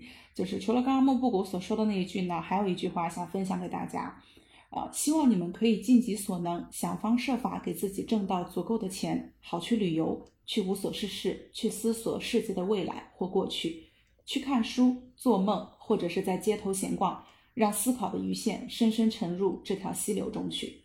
啊、这句话希望送给所有的人。我觉得这句话也是又一次 call back 了，就是刚刚鸟山里面分享那句话，就是金钱最大的优势就是让我们去思考其他，呃，能让我们有思考其他东西的能力。然后刚刚那句话，其实我正好也想送给两位主播，嗯，去制造足够的金钱，然后让大家让你们有能够有能力去考虑一下别的事情，然后去享受一下生活，嗯。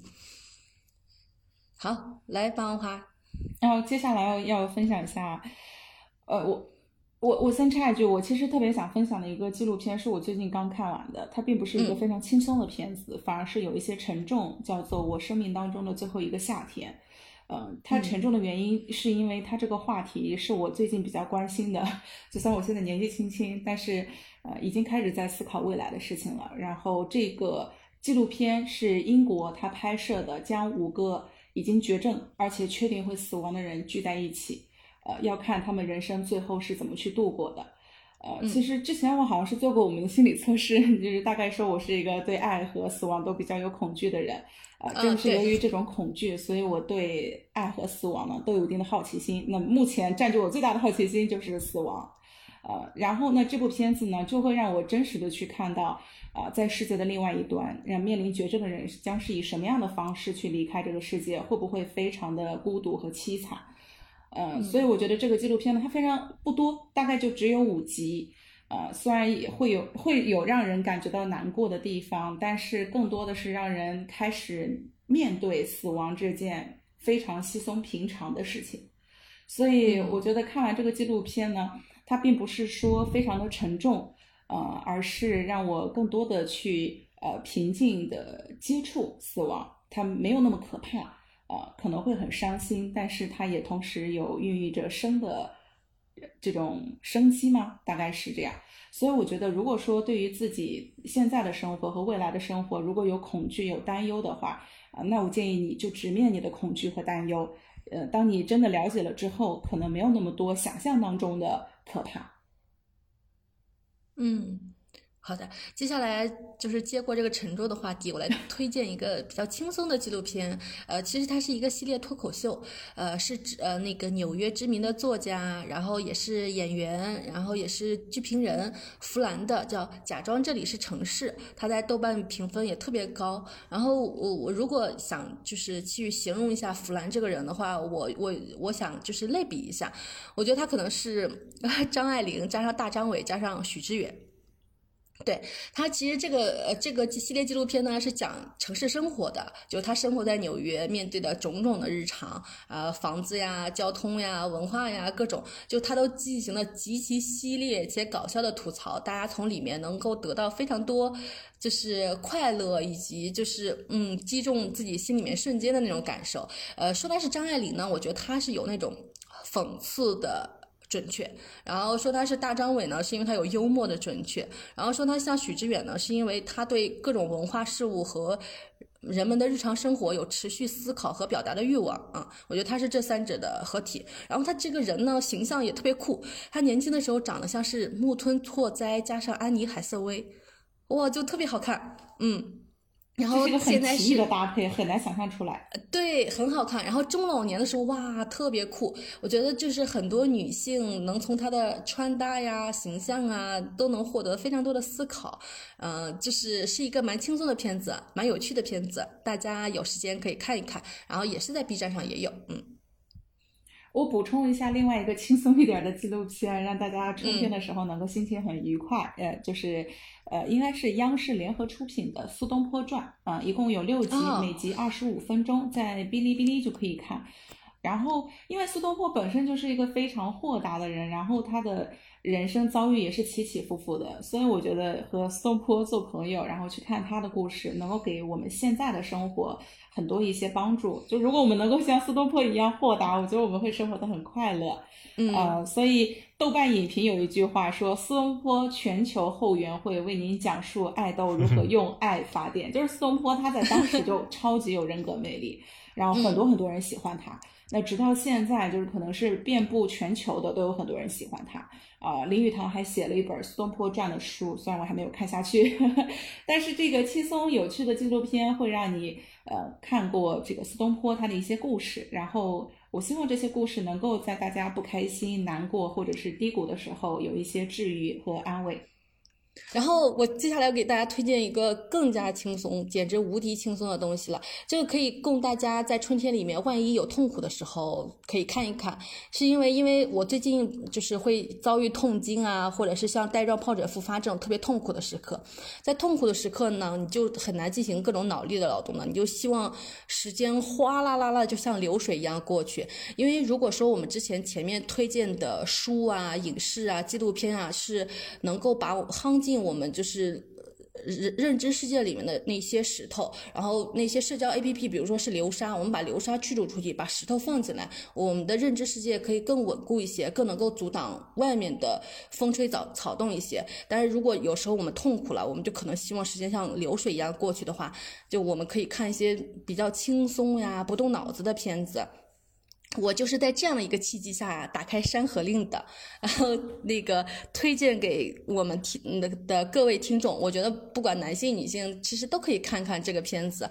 呃，当然我不是从耽美的属性是去看它的。我一打开的时候呢，其实是为了杀时间，然后让我自己不动脑子，赶紧把痛苦的时间熬过去来打开的。但是打开之后呢，发现它。制作非常精良，剧情非常好看，就是不是从耽美的角度哈，纯粹从武侠呀、江湖呀这里面，它也非常好看。从悬疑的角度，它也很好看。但是我后来看下来，我发现一个。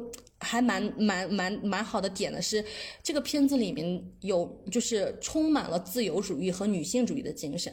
就是说来自由主义是就是这个主人公吧，算是当时世界的一个公务员，他为了裸辞进行了一些自毁的行为，就是让我想起来了我为了辞职或者是为了逃离所做的一系列的努力。就是嗯，我觉得每一个打工人吧都会有这样的心情，尤其是公务员的打工人啊。然后说他是女性主义这一点，我觉得。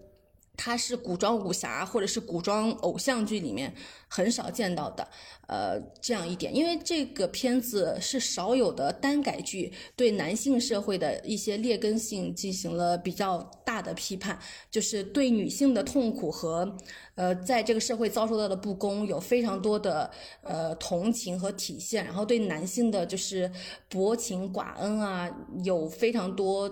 就是直抒胸臆的批判吧。然后里面有一个角色曾经就是跟男性说过这样的一个台词，就是一个男性想通过一个武林盟主的风流韵事来扳倒这个武林盟主。然后这个女性就跟这个男性说了一段话，是这样的：她说，你怎么这么不懂世间的规则呢？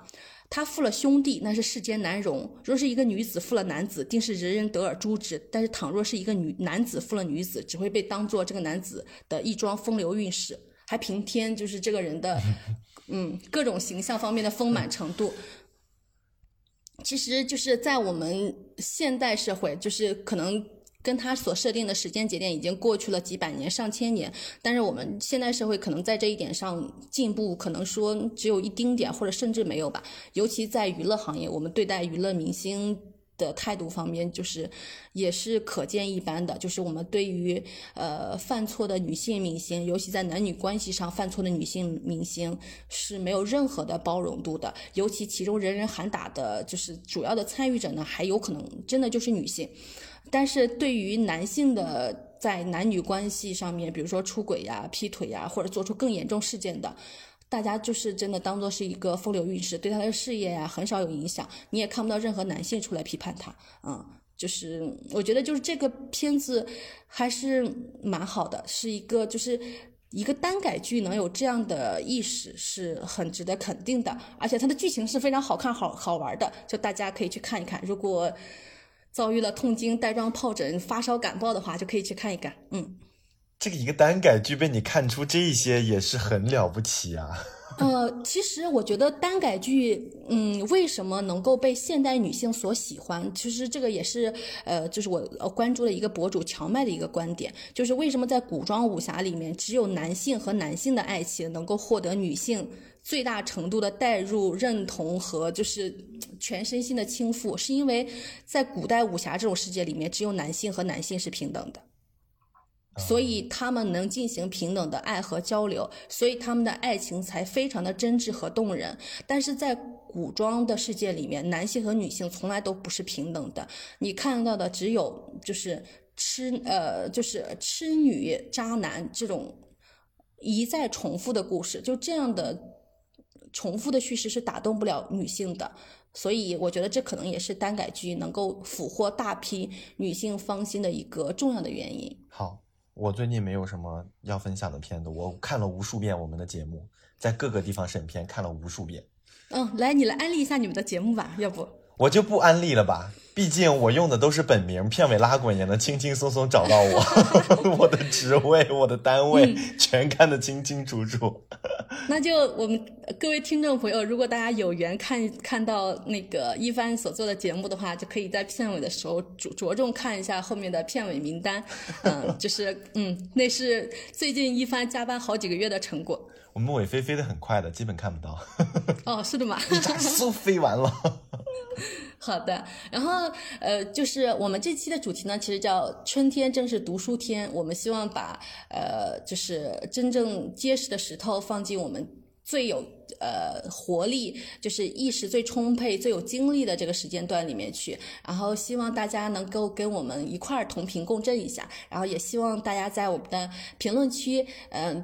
查看一下我们推荐的这些东西，如果有兴趣的话，如果能帮助到大家的话，那就是我们这个播客功德无量的事情。然后，如果能够收到大家的反馈，或者是能在邮箱里面收到大家需要花钱的愿望清单的话，我们会在下期的节目里面一呃一起剪辑播出。希望大家在呃发来自己录音的心愿清单的时候，可以简单的介绍一下自己，这样我们也能够就是看一下你生活的可能性和你的这些心愿清单的关联和连接。嗯，好，我们就今，哎，这样感觉我们像是在做一个电台，只不过这个电台收到的不是当时的听众来电。对呀，是的。哎呀，这种感觉还挺美妙的。哎，我们还可以当做就是每个人做主播，然后就是朗读一段，觉得自己最有意思的东西，然后大家筛选出来跟大家分享一下。对的，我现在想就是心愿清单，每个人出来之后呢，我们三个人就一块儿呃点评一下，向往一下，然后怎么着怎么着之类的。万一没有人投怎么办？必须，我们只要找熟人，该投的。我们有朋友，好不好？我们有朋友，嗯，我们先先先薅一薅我们的朋友，把这些羊毛薅一薅，嗯，可以，嗯，好，那我们今天就到这里啦。美好的时间总是短暂的。哈哈哈哈哈！哎，一帆，你你这句话也太老套了吧？作为结束语，你让我想到了什么晚会，然后节目主持什么各种，你知道吗？嗯。节目的最后呢，我们一起来听一下我们播客的粉丝朗读的《你当像鸟飞往你的山》一书中他们最喜欢的片段。你当像鸟飞往你的山。我为自己创造了一段新历史，我成了晚餐上备受欢迎的客人，讲述着各种奇闻异事，打猎、骑马。拆解废料，扑灭山火。我说起自己才华横溢的母亲，助产士和企业家，又谈及性情古怪的父亲，废品商和狂热分子。我想，我终于可以坦然地面对过去的生活了。那并不完全是事实，但从更广泛的意义上讲，的确如此。未来真的会更好。现在一切都已变得更好。现在，母亲也已找到了她的力量。过去是一个幽灵，虚无缥缈，没什么影响力。只有未来才有分量。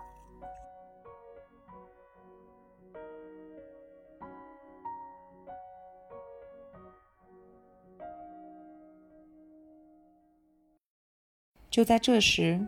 我回头一瞥，看见爸爸还站在安检口目送我离开，他的双手插在口袋里，肩膀耷拉着，嘴巴松弛。我挥挥手，他向前走了几步，好像要跟上来。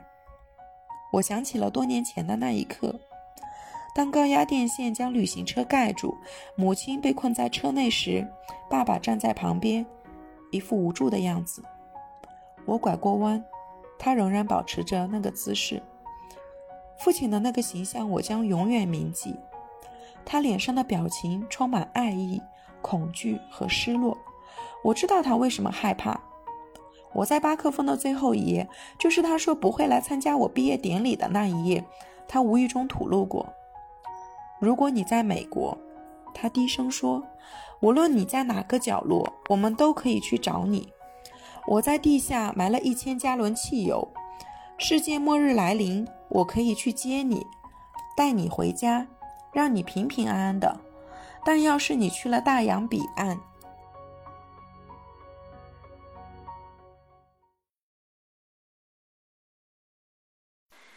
选自《你当像鸟飞往你的山》，卖花女。从父亲那里，我学到，书籍要么被崇拜，要么被摒弃。上帝的书、摩门教先知和开国元勋们写的书，不是用来好好研究的，而是用来好好珍惜的，因为他们堪称完美。我被教导，像麦迪逊那样的人的话，要被视为模板。我应当把自己思想的石膏倒进这个模子，按照他们完美无瑕的模型轮廓重塑自我。我读这些书是为了学习该思考什么，而不是如何自己思考。与上帝无关的书则被驱逐，它们是一种危险的存在，不可抗拒的强大而狡猾。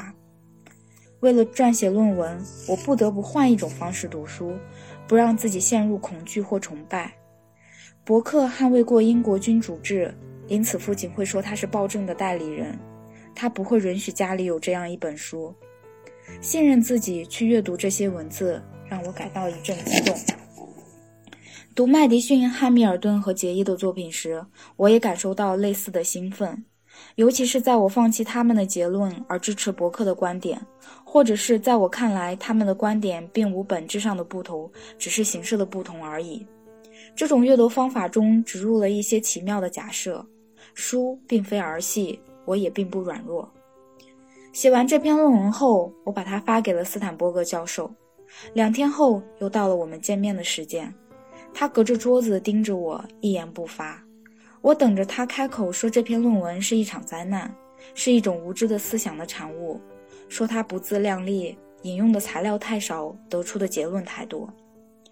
我在剑桥教了三十年书，他说，这是我读过的最好的论文之一。对侮辱，我有备而来。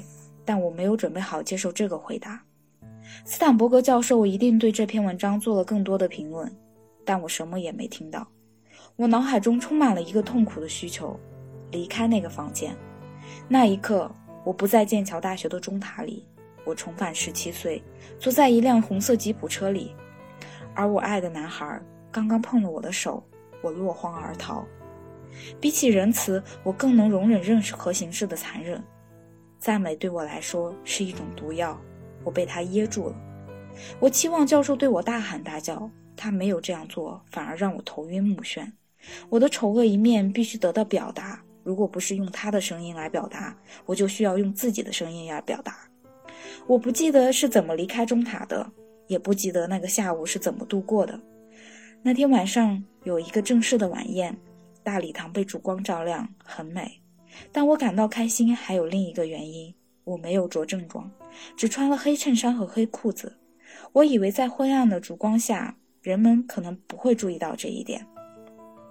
我的朋友劳拉姗姗来迟，她解释说，她的父母来看望她，带她去了法国。她刚回来，她穿了一条深紫色的百褶裙，裙摆在她膝盖上方几英寸处。一时之间，我觉得这条裙子很淫荡。直到她说这是她父亲在巴黎给她买的，父亲送的礼物不可能淫荡。在我看来，父亲送的礼物是一个明确的信号，意味着自己的女儿不是妓女。我在这种不协调的矛盾中挣扎纠结。淫荡的裙子送给心爱女儿的礼物，直到晚餐结束，盘子都被撤走。下一次跟导师会面，斯坦伯格教授说：“如果我申请研究生院。”无论选择哪所大学，他都会确保我被录取。你去过哈佛吗？他说。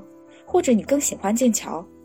我想象自己是一个身着是黑色长袍的剑桥毕业生，大步穿过古老的长廊走廊时，长袍沙沙作响。接下来的画面是我蜷缩在卫生间，手臂拧向背后，头伸进马桶。我试着把注意力集中在毕业生的画面，但我办不到。我无法只去想象那个身穿黑袍的女孩的画面，而对另外一个女孩视而不见。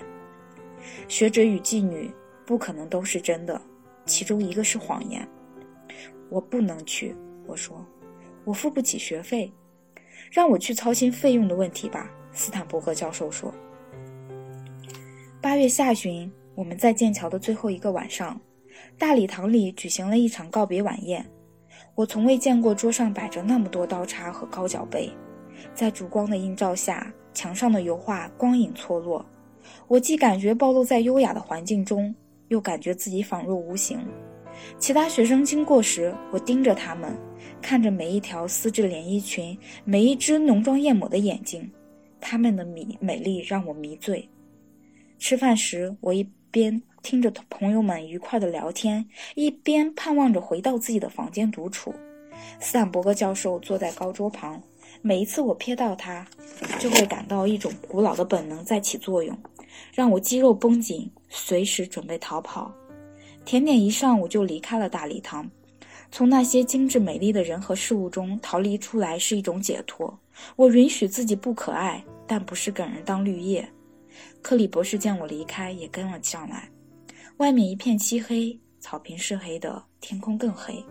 白褐色的光柱从地面升起，照亮了教堂，让它在夜空的映衬下像月亮一样闪闪发光。你给斯坦伯格教授留下了深刻的印象，克里博士说，与我并肩而行。希望他给你留下了一些印象。我不明白。这边走，他说着转向教堂。我有话要对你说。我跟在他身后，注意到自己的脚步是无声的，意识到我的帆布鞋不像其他女孩穿的高跟鞋那样优雅的在石头上发出哒哒的敲击声。斯克里博士说他一直在观察我。你表现得像是在假扮别人，好像你觉得你的生活全靠伪装。我不知道说什么好，所以什么也没说。你从没有想过，他说，你可能和其他人一样有权待在这里。他等待我做出解释。我更喜欢给别人上菜，我说，而不是吃菜。克里博士笑了。你应该相信斯坦伯格教授。如果他说你是一个学者，我听他说你是一块纯金，那么你就是。这真是一个神奇的地方，我说，一切都闪闪发光。你千万别这样想。克里博士提高声音说：“你不是愚人金，只在特定的光线下才发光。”无论你成为谁，无论你把自己变成了什么，那就是你本来的样子。它一直在你心中，不是在剑桥，而是在于你自己。你就是黄金。回到杨百翰大学，甚至回到你家乡的那座山，都不会改变你是谁。那可能会改变别人对你的看法，甚至也会改变你对自己的看法。即便是黄金，在某些光线下也会显得晦暗，但那只是错觉。金子。一直是金子，我想相信他，接受他的话，重塑自我，但我从来没有那样的信心。无论我把回忆埋得多深，无论我如何紧闭双眼对抗他们，当我想到自己脑海中浮现的形象是那个女孩，在卫生间、在停车场的那个女孩，我不能告诉克里博士关于那个女孩的故事，我不能告诉他。我不能回到剑桥，是因为在这里，我人生中的每一个暴力和堕落时刻更为凸显。在杨百翰大学，我几乎可以忘记，让过去的留在过去。但这里的反差太大，眼前的世界过于梦幻，比起石头尖顶，记忆更加真实，我更更加可信。对我来说，我假装自己不属于剑桥，还有其他与阶级和地位有关的原因，因为我很穷，从小就很穷，因为我可以站在教堂屋顶的风中而不倾斜，这就是那个不属于剑桥的人。这次她是屋顶工人，不是那个妓女。那天下午，在日记里写道：“我可以上学，可以买新衣服，但我始终是塔拉威斯特福。我做过的工作，没有一个剑桥学生会去做。不管怎么打扮，我们始终不同。衣服不能解决我的问题。我内心里有什么东西腐烂了，恶臭熏天，令人作呕，仅凭衣服无法掩盖。我不确定克里博士是否对此有所怀疑。”但他明白，我执着于衣服，把它们作为我不属于这里也不能属于这里的象征。临走前他最后对我说的一句话让我站在教堂旁边惊讶的一动不动。决定你是谁的最强大因素来自你的内心他说。斯坦伯格教授说这是卖花女想想那个故事吧塔拉。他停顿了一下目光如炬声音洪亮。他只是一个穿着漂亮衣服的伦敦人直到他相信自己那时他穿什么衣服已经无关紧要了。